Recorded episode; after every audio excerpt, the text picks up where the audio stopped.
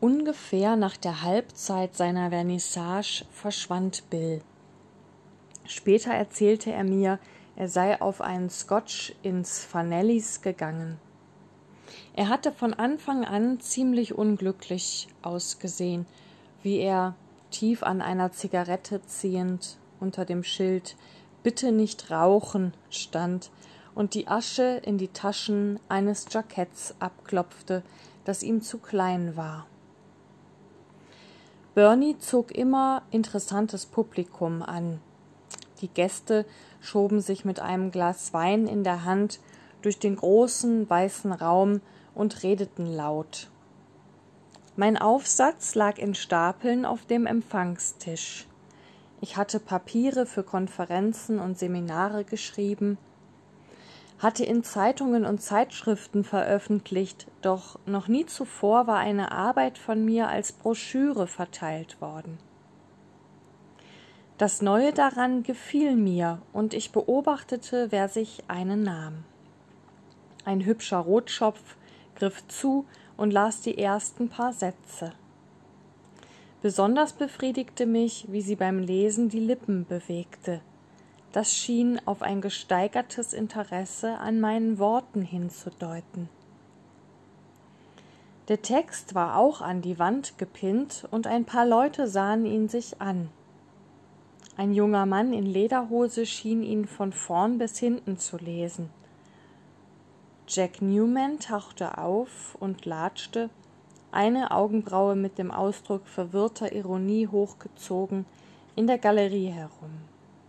Erika stellte Jack und Lucille einander vor und er hielt sie eine gute halbe Stunde lang auf. Immer wenn ich hinschaute, sah ich ihn über sie gebeugt stehen, einige Zentimeter näher als angemessen. Jack war zweimal verheiratet und geschieden.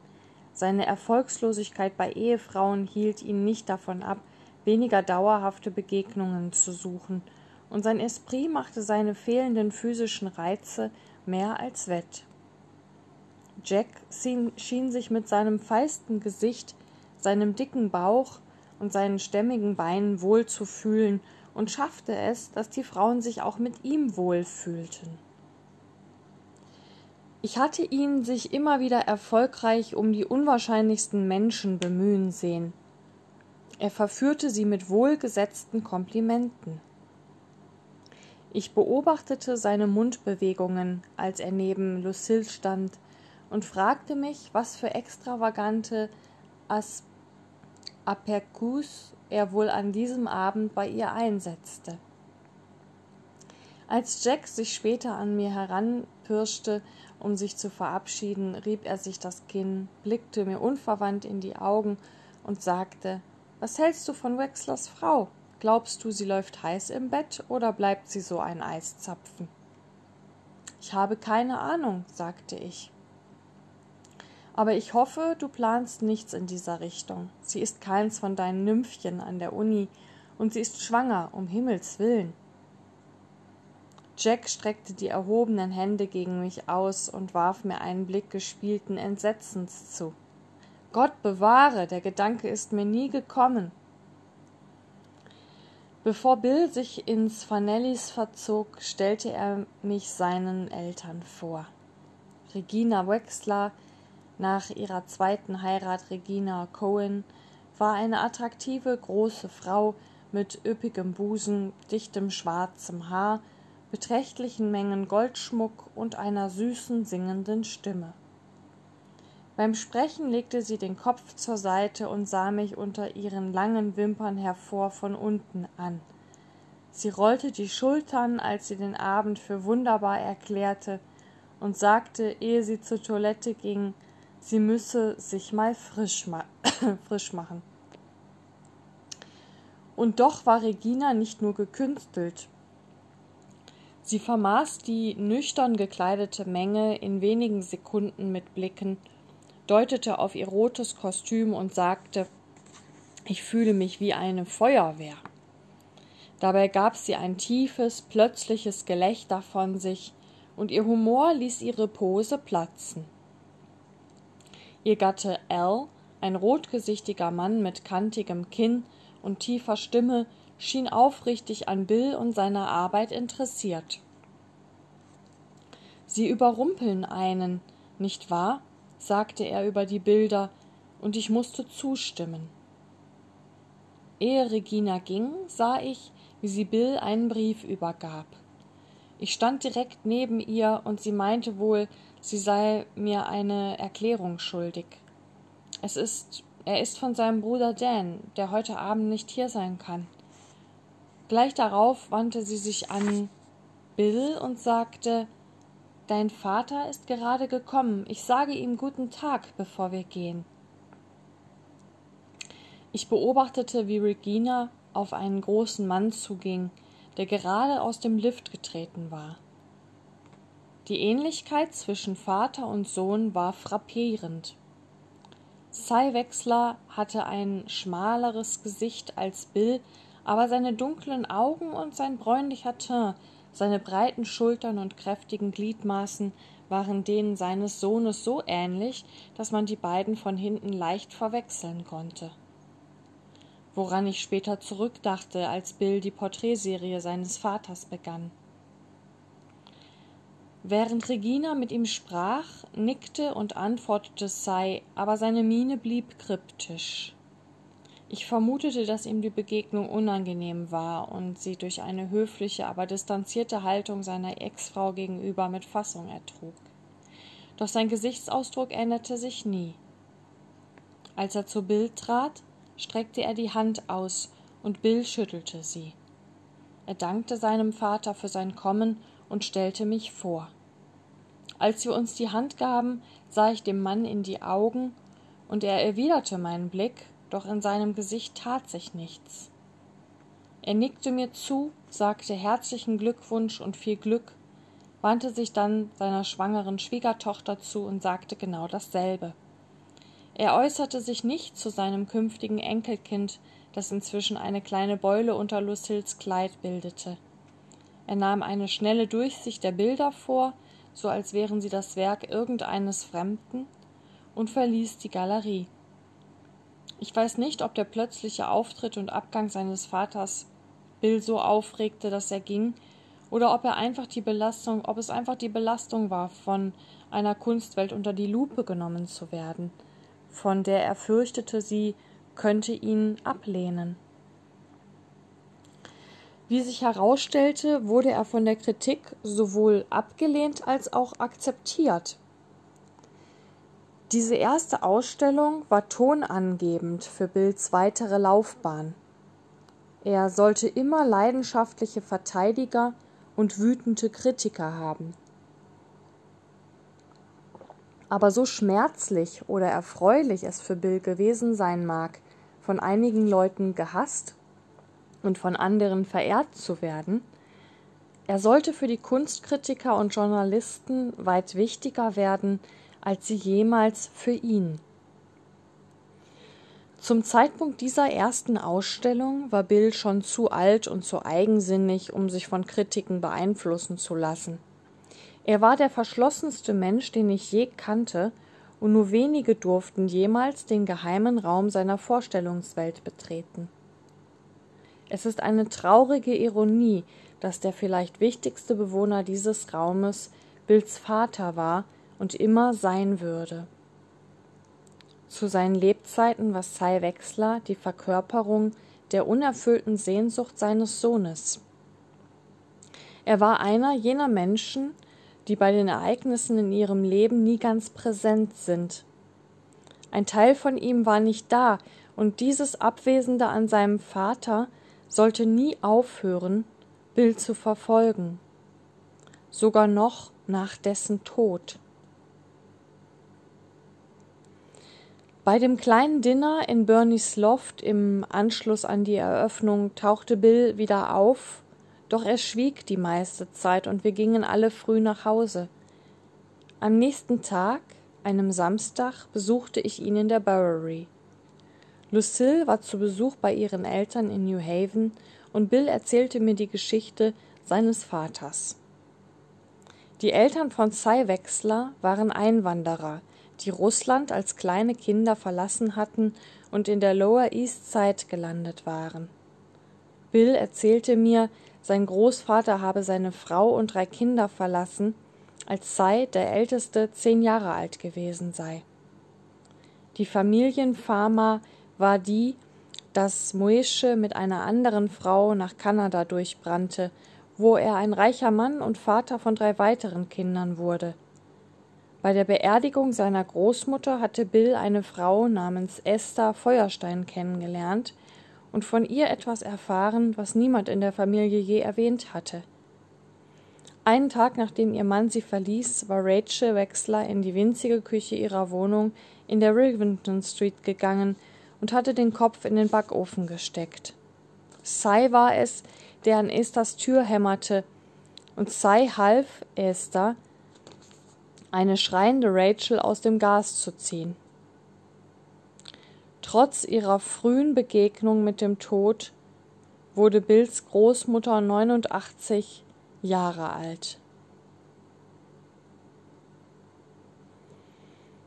Seine Beschreibung der alten Dame war unsentimental. Sie war verrückt. Sie brüllte mich immer auf Jiddisch an, und wenn ich sie nicht verstand, schlug sie mich mit ihrer Handtasche. Mein Vater hat Dan immer vorgezogen. Das stellte Bill ohne Bitterkeit fest. Ich wusste schon, dass Dan ein labiles, hochnervöses Kind gewesen war und mit Anfang 20 war bei ihm Schizophrenie ausgebrochen. Seitdem war Bills jüngerer Bruder immer wieder in Krankenhäusern, offenen Anstalten und Nervenkliniken gewesen. Bill sagte, sein Vater lasse sich von Schwachheit rühren, er habe einen natürlichen Hang zu Menschen, die Hilfe brauchen. Einer von Bills Cousins litt am Down-Syndrom und Cy Wechsler hatte Larrys Geburtstag nie vergessen, obwohl er manchmal den seines ältesten Sohnes vergaß. Ich möchte, dass du den Zettel liest, den Dan mir geschickt hat, sagt Bill. Er vermittelt dir eine gute Vorstellung von dem, was in seinem Kopf vorgeht. Er ist zwar geisteskrank, aber nicht dumm. Manchmal denke ich, er hat das Leben von mindestens fünf Menschen in sich. Bill gab mir eine Hand von bekritzeltes, zerknittertes Stück Papier. Charge bro the arrows we reach the age, hear the beat to the rose, the coat, to beer, to war, to here, to there, to her, we were, are, here, her, love, Dan, I L No Daniel. Nachdem ich den Zettel gelesen hatte, sagte ich, das ist sowas wie ein Anagramm. Ich habe eine Weile gebraucht, bis ich es merkte, aber wenn man genau hinsieht, sind alle Wörter in dem Gedicht aus den Buchstaben der ersten Zeile gebildet. Außer den letzten, wo er sich verabschiedet. Wer ist sie? Kannte er deine Bilder? Vielleicht hat meine Mutter es ihm gesagt. Er schreibt auch Stücke. Einige sind gereimt. An Dans Krankheit ist niemand schuld. Ich glaube, meine Mutter hat immer gespürt, dass etwas mit ihm nicht stimmte, schon als er noch ein Baby war. Aber es war natürlich auch nicht förderlich, dass meine Eltern, nun ja, nicht wirklich zusammenlebten. Als er geboren wurde, war meine Mutter schon ziemlich enttäuscht von der Ehe. Ich glaube nicht, dass sie eine Ahnung hatte, wen sie da heiratete. Als sie es schließlich herausfand, war es zu spät. Ich nehme an, wir sind alle das Produkt der Freuden und Leiden unserer Eltern. Ihre Gefühle sind im gleichen Maße in uns eingeschrieben wie ihre Gene. An jenem Nachmittag im Atelier, ich saß auf einem Stuhl neben der Badewanne, während Bill auf dem Boden hockte, erzählte ich ihm vom Tod meines Vaters. Eine Geschichte, die ich bis dahin nur Erika erzählt hatte. Ich war siebzehn, als mein Vater starb. Er hatte drei Schlaganfälle gehabt. Nach dem ersten war er linksseitig gelähmt, wodurch sein Gesicht verzerrt wurde und ihm das Sprechen schwer fiel. Er nuschelte. Er klagte über eine Wolke in seinem Gehirn, die ihm die Worte aus dem Bewusstsein stahl. Und er verbrachte Stunden damit, mit seiner guten Hand Sätze zu tippen, oft mit minutenlangen Pausen, um eine fehlende Wendung abzurufen.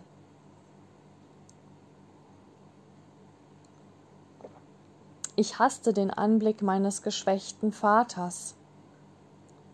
Ich träumte noch immer, dass ich mit einem gelähmten ich träume noch immer, dass ich mit einem gelähmten Bein oder Arm aufwache oder dass sie einfach abgefallen sind. Mein Vater war ein stolzer, förmlicher Mann, dessen Beziehung zu mir hauptsächlich im Beantworten meiner Fragen bestand mitunter ausführlicher, als mir lieb war. Eine wenige Sekunden lange Frage konnte mir leicht einen halbstündigen Vortrag einbringen. Mein Vater ließ sich nicht auf mein Niveau herab. Er hatte großes Vertrauen in meine Auffassungsgabe.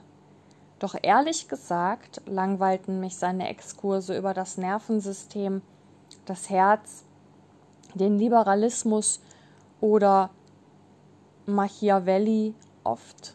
Und doch wollte ich nie, dass er aufhörte zu reden. Ich spürte gern seine Augen auf mir, saß neben ihm und wartete auf die Zeichen der Zuneigung, mit denen seine Vorträge immer endeten ein Klaps auf den Arm, aufs Knie oder das zärtliche Beben in seiner Stimme, wenn er seine Rede abrundete, indem er meinen Namen aussprach. In New York las mein Vater den Aufbau einer Wochenzeitung für deutsche Juden in Amerika. Im Krieg wurden darin Listen von Vermissten abgedruckt, und mein Vater las jeden einzelnen Namen ehe er sich irgendetwas anderem in der Zeitung zuwandte. Ich fürchtete die Ankunft des Aufbau, fürchtete meines Vaters Versunkenheit, seine hochgezogenen Schultern, den leeren Ausdruck auf seinem Gesicht, während er die Listen studierte. Die Suche nach seiner Familie fand schweigend statt. Nie sagte er, ich sehe nach, ob ihre Namen darin stehen. Er sagte gar nichts. Meine Mutter und ich erstickten an seinem Schweigen, aber wir brachen es nie, indem wir sprachen. Der dritte Schlaganfall war tödlich. Meine Mutter fand ihn morgens leblos neben sich im Bett. Ich hatte meine Mutter noch nie weinen sehen oder hören, doch an jenem Morgen stieß sie einen so schrecklichen Klagelaut aus, dass ich zum Schlafzimmer meiner Eltern rannte. Sie sagte mir mit einer seltsam harten Stimme, Otto sei tot, scheuchte mich aus dem Zimmer und schloss die Tür hinter sich. Ich stand davor und lauschte ihren leisen, kehligen Lauten, ihrem gedämpften Weinen und heiseren Gejammer. Ich kann mich nicht genau daran erinnern, wie lange ich dort stand, aber nach einiger Zeit öffnete sie die Tür. Ihre Miene war nun gefasst, ihre Haltung ungewöhnlich aufrecht. Sie rief mich herein, und wir saßen einige Minuten neben dem Leichnam meines Vaters. Dann stand sie auf und ging ins andere Zimmer, um zu telefonieren. Mein Vater war kein furchtbarer Anblick, doch der Wechsel vom Leben zum Tod erschreckte mich. Die Jalousien waren noch heruntergelassen, und an ihrem unteren Rand sah ich zwei glänzende Sonnenstreifen. Ich betrachtete sie eingehend, während ich allein mit meinem Vater in dem Zimmer saß.